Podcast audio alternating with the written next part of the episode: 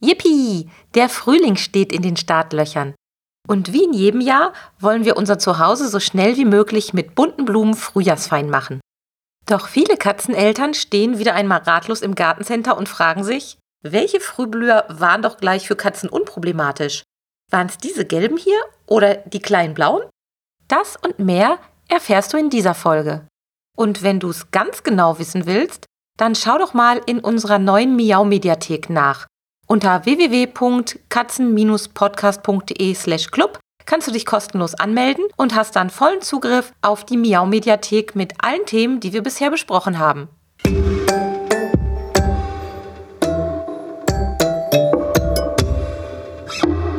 Der Miau Katzen Podcast. Der Podcast für Katzenfreunde, die ihre Katze wirklich glücklich machen möchten. Erfahre, wie du das Lebensumfeld deiner Katze verbessern und damit auch Probleme vermeiden kannst. Lerne, was deine Katze für ihr Wohlbefinden braucht und lausche schnurrigen Themen für dich und deine Katze. Hallo und herzlich willkommen zu einer neuen Folge Miau Katzen Podcast. Ja, endlich, endlich, endlich ist es soweit und die Sonne lässt sich mal wieder blicken. Und ich muss ehrlich sagen, nach diesem langen und grauen Winter ist das jetzt genau das Richtige, was ich brauche. Und ich glaube, Dolly und Pauli sehen das ganz genauso. Denn die beiden waren den ganzen Winter über sind ja eigentlich nicht so zimperlich, was das Wetter angeht. Sie waren den ganzen Winter über nicht wirklich draußen und ich hatte mir schon Sorgen gemacht, dass ihnen vielleicht der neue Katzenbalkon und die neue Katzenterrasse nicht so gut gefallen könnte. Aber jetzt, wo die Sonne wieder rausschaut, wollen die beiden auch wieder nach draußen und ich freue mich total, ihnen das ermöglichen zu können. Und so haben die beiden jetzt in den letzten Tagen schon die ersten Sonnenbäder draußen genießen können.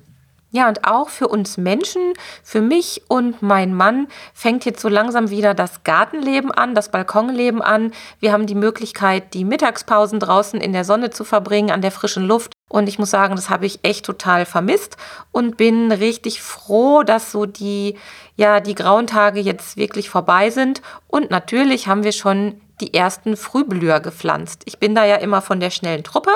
Ich habe ja auch, glaube ich, erzählt, ähm, dass ich in diesem Jahr so spät, wie ich es noch nie war, dran war mit dem Pflanzen. Aber das liegt wahrscheinlich so ein bisschen noch an den Nachwehen unseres Umzugs aus dem letzten Sommer, dass ich da nicht ganz so schnell bin. Aber natürlich haben schon bei uns die ersten Hornfeilchen Einzug gehalten. Und trotzdem geht es jetzt eigentlich erstmal so richtig los. Auch wenn man in den Gartencentern unterwegs ist, die Ostertage, die stehen ja vor der Tür und ähm, sind dieses Jahr ja nicht ganz so früh wie in manch anderen Jahren.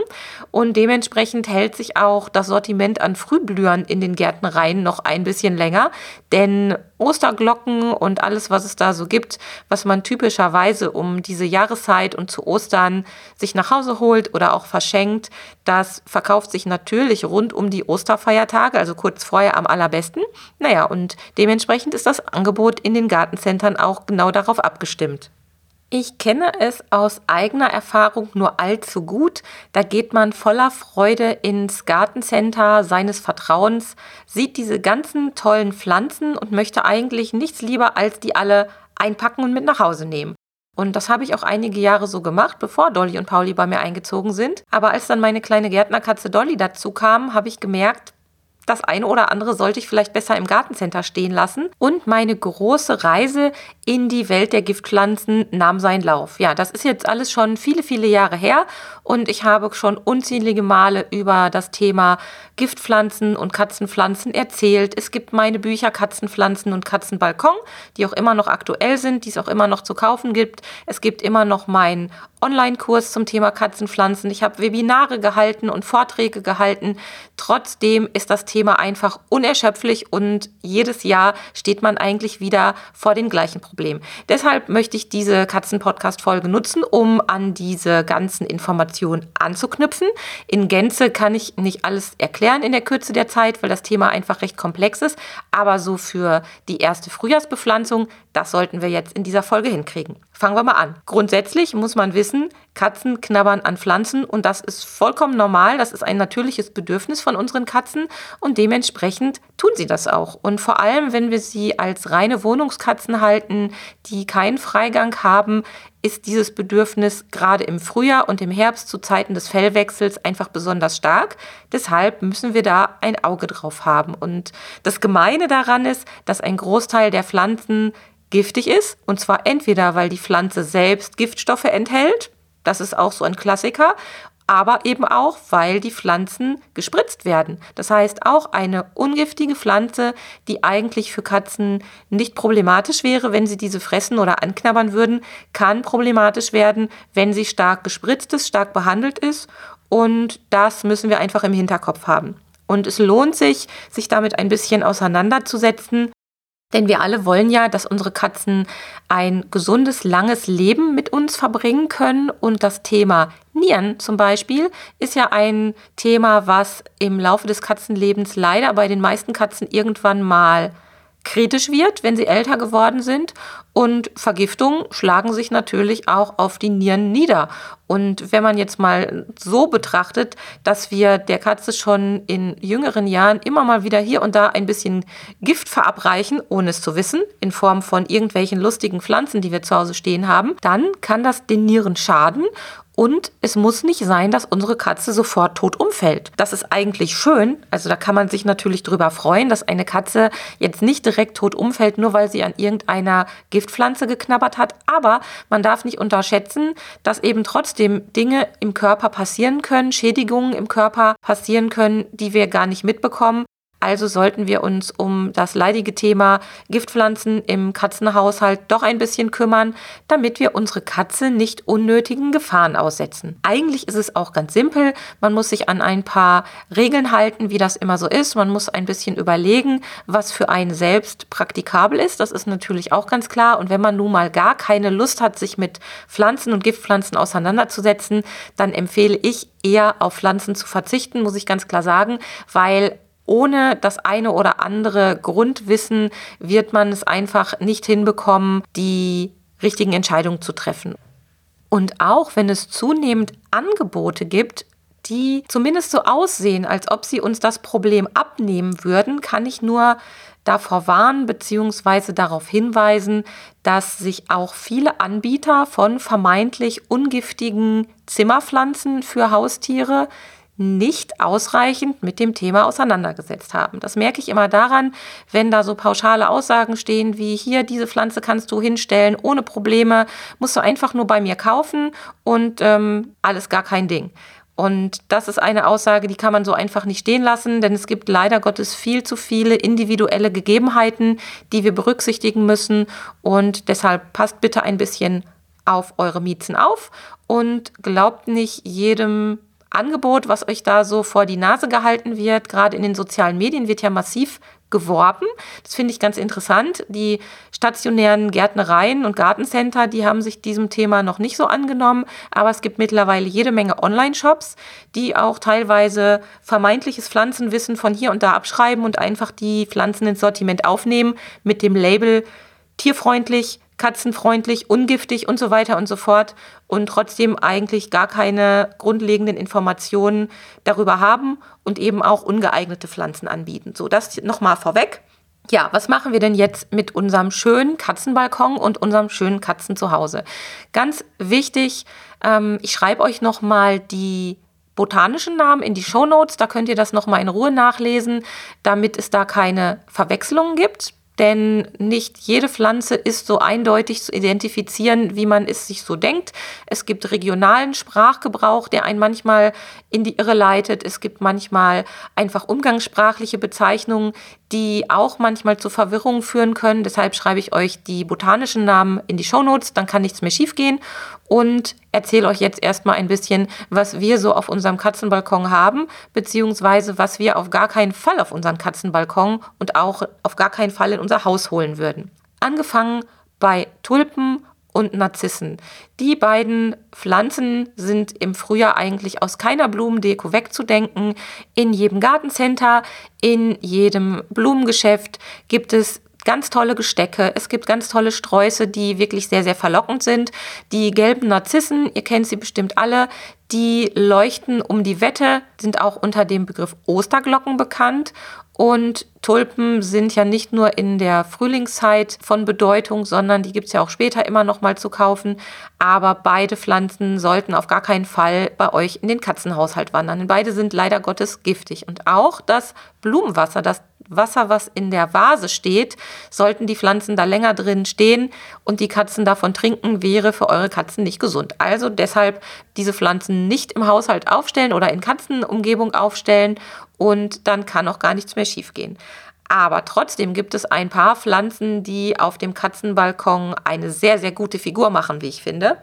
Dolly als Königin der Hornfeilchen macht es jedes Jahr vor. Die kleinen Schwestern der Stiefmütterchen, also die kleinköpfigen, die kleinblütigen Hornfeilchen, sind für Katzen unproblematisch. Ich würde sie zwar jetzt auch nicht verfüttern, nochmal der feine Unterschied. Die Pflanzen, die ich euch heute als Tipp gebe, sind keine Futterpflanzen. Dafür kauft ihr am besten speziell dafür kultivierte, speziell dafür aufgezogene Pflanzen aus dem Zoofachgeschäft. Aber die Pflanzen, um die wir heute sprechen oder um die es hier heute geht, sind unbedenkliche Pflanzen, wo es einfach nicht schlimm ist, wenn die Katzen gelegentlich mal da reinbeißen oder daran knabbern. Und die Hornfeilchen, Viola cornuta, die sind eine tolle pflegeleichte Pflanze oder sind tolle pflegeleichte Pflanzen, die es in einer Vielzahl von Farben und Züchtungen gibt.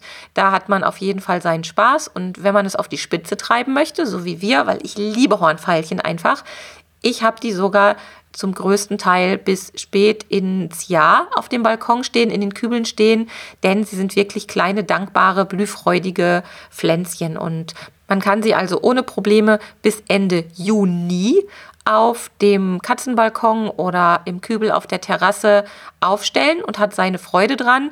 Man muss ein bisschen Pflegearbeit leisten. Man sollte die kleinen Samenkügelchen, die bei den abgestorbenen Blüten oder aus den abgestorbenen Blüten entstehen, sollte man abknipsen, damit die Energie nicht immer weiter in die Samenproduktion geht. Also am besten schon die verwelkten Blüten abknipsen, bevor die Samenkügelchen da dran sind. Und dann kann man die Pflanzen wirklich lange Zeit stehen lassen. Bisschen Dünger kann auch nicht schaden. Und mein Rekord liegt, glaube ich, bei Mitte Juli. Aber ich muss zugeben, das schafft man nicht mit durchweg allen einzelnen Pflanzen. Es gibt dann manchmal so Standorte auf dem Balkon, wo die Sonne nicht so günstig steht oder ja, wo einfach der Wind doll draufsteht oder wo sich auch manchmal die Vögelchen draufsetzen.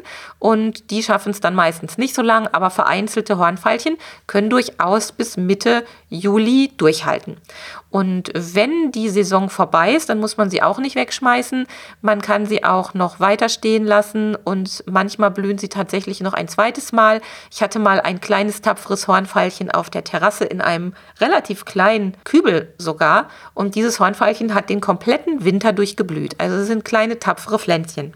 Die größeren Verwandten mit den größeren Blüten, die Stiefmütterchen, die sind nicht ganz so robust wie die Hornfeilchen, weil da einfach viel Kraft über die großen Blüten verloren geht und durch die Größe der Blüte sind sie einfach besonders wind- und wetteranfällig. Auch Regen können die Blüten nicht so ganz gut ab, kommen zwar dann immer wieder neue Blüten hervor, aber etwas robuster und pflegeleichter sind tatsächlich die kleinen Hornfeilchen. Aber beide kann man super auf dem Katzenbalkon anpflanzen und dort seine Freude haben. Aber das ist längst noch nicht alles. Wir haben noch mehr Möglichkeiten für den Katzenbalkon. Zum Beispiel die Ziergänseblümchen, die Bellis perennis. Die gibt es in sehr, sehr schönen verschiedenen Farben. Die halten auch sehr lange durch. Die kann man auch ohne Probleme auf den Katzenbalkon pflanzen, ohne dass da eine große Gefahr von ausgeht. Und wir haben immer welche zwischen den Hornfeilchen eigentlich so als kleine Beipflanzung. Wobei ich sagen muss, dass die Hornfeilchen dadurch, dass die so ausdauernd sind und so lange halten, die sind mir eigentlich immer am liebsten, egal was ich mache, weil sie einfach länger schön bleiben und die Bellies, die kriegen dann schon mal Mehltau, ich hasse Mehltau. Wer hasst Mehltau nicht? Ist einfach nicht schön, wenn die Blätter so einen weißen Belag bekommen.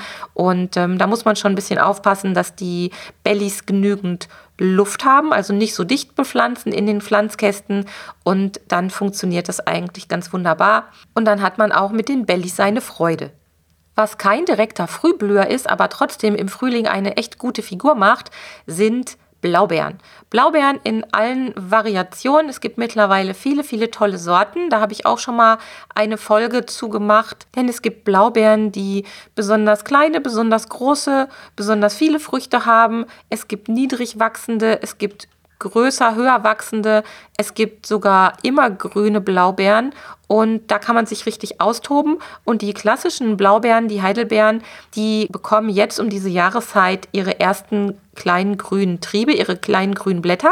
Deshalb kann man sie auch im Gartencenter oder beim Floristen als dekorativen Grünschnitt kaufen, um zum Beispiel Blumensträuße noch ein bisschen aufzupeppen und aufzupimpen. Aber man kann auch aus den Zweigen wunderschöne kleine Kränzchen zaubern. Also da ähm, habe ich auch mein Herz für entdeckt, denn die sind auch über den Winter relativ gut im Kübel zu halten, also super für den Katzenbalkon geeignet. Ich habe hier ein Exemplar, das ist schon naja, so vom Boden aus an die 1,50 Meter hoch, schätze ich mal. Das habe ich schon ganz, ganz lange, dieses Pflänzchen. Also diesen Strauch ist es mittlerweile geworden. Und wenn dann im Sommer auch noch leckere Früchte dran sind, was will man mehr? Aber jetzt um diese Jahreszeit treiben die gerade mal aus, werden schön grün und damit kann man die Bepflanzung im Pflanzkasten auf dem Balkon auch wunderbar auflockern. Denn man kann ja auch kleine Babypflanzen kaufen. Die sind dann auch noch recht günstig in der Anschaffung. Und dann kann man das alles so ein bisschen abwechseln. Ihr wisst ja schon, ich mag es eher natürlich. Ich mag nicht so abgezirkelte Bepflanzungen, so symmetrische Bepflanzungen. Ich mag es ganz gerne ein bisschen wild und durcheinander. Und das kommt mit der Blaubeere dann sehr schön zur Geltung. Einige wunderschöne Frühblüher haben ja leider wirklich nichts auf dem Katzenbalkon verloren. Ich habe ja gerade schon gesagt, Tulpen, das betrifft auch die Tulpen in der Vase und Narzissen, die schönen gelben Osterglocken, die dürfen wir uns ja leider nicht hinstellen. Und es gibt leider auch noch ein paar andere Pflanzen, die ich kurz nennen möchte. Wir haben sie im Vorgarten, das ist natürlich schön, denn dort kommen Dolly und Pauli nicht dran. Aber manchmal gibt es eben auch wunderschöne kleine Gestecke, obwohl es eigentlich Pflanzen für das Freiland sind wandern sie dann über ein Gesteck trotzdem in den Katzenhaushalt. Deshalb möchte ich sie nochmal nennen. Das sind die Krokusse und auch die Schneeglöckchen, die für Katzen sehr giftig sind. Und darüber hinaus, das wird ja auch gerne ins Haus geholt, die Hyazinthen, die so schön duften, allesamt leider giftig. Also die kann man, wenn überhaupt, nur draußen hinstellen. Und jetzt kommt vielleicht bei dem einen oder anderen von euch nochmal die Frage auf, wenn ich doch Freigänger habe oder wenn in meiner Nachbarschaft Freigängerkatzen sind, dann sollte ich die doch vielleicht auch nicht pflanzen, oder? Naja, also draußen kann man wirklich den Katzen nicht alle Gefahren abnehmen. Leider ist das so. Und man muss es so sehen, dass die Katzen, die Freigang haben, erstmal genügend ungiftige, unbedenkliche Alternativen zur Verfügung haben, sodass die Wahrscheinlichkeit, dass sie an eine Giftpflanze gehen und daran knabbern, relativ gering ist. Wie immer, Ausnahmen bestätigen die Regel. Ich habe auch einige Fälle schon begleitet, als es darum ging, dass eine Freigängerkatze eine Giftpflanze gefressen hat. Und das ist natürlich genauso dramatisch wie bei einer Wohnungskatze, aber es kommt im Verhältnis doch, soweit ich das mitbekommen habe, relativ selten vor. Denn die Katzen draußen haben eben Abwechslung und genügend sichere Alternativen, die sie dann beknabbern können. So, und ihr merkt schon, das Thema ist umfangreich und groß und alle Jahre wieder kann man sich erneut damit beschäftigen. Zum Ende dieser Folge möchte ich noch einen Tipp loswerden. Denkt daran, dass die frisch gekauften Pflanzen nicht beknabbert werden sollten und im Idealfall erstmal abgebraust werden sollten. Und alle Pflanzen, auch die, von denen keine große Vergiftungsgefahr ausgeht, wenn Katzen da wie wild dran fressen, und damit meine ich wirklich fressen und nicht nur einmal kurz reinbeißen, die sollten aus Sicherheitsgründen dann doch besser aus ihrem Umfeld entfernt werden, weil man weiß ja nie. Wie schon eingangs beschrieben, besucht doch mal die Seite www.katzen-podcast.de/club. Meldet euch kostenlos für den Pet Kompetenz Club an und erhaltet Zugriff auf meine Miau-Mediathek. In der Miau-Mediathek habe ich alle Podcast-Folgen hinterlegt. Ihr könnt nach Stichworten und Themengebieten suchen und könnt euch da auch nochmal die älteren Folgen zum Thema Katzenpflanzen und Giftpflanzen anhören. Da bekommt ihr schon jede Menge Input, um euch in dieser Saison einen sicheren Katzenbalkon einzurichten. Ja, und wenn noch Fragen sind, ihr wisst ja, wo ihr mich finden könnt. Ich wünsche euch eine schöne Zeit und sage bis bald. Tschüss! Das war eine Folge des Miau Katzen Podcasts von Sabine Rutenfranz.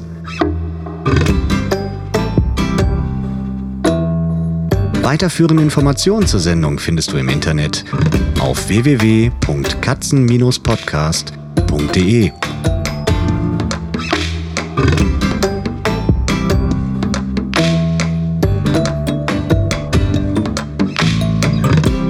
Und jetzt aus die Maus.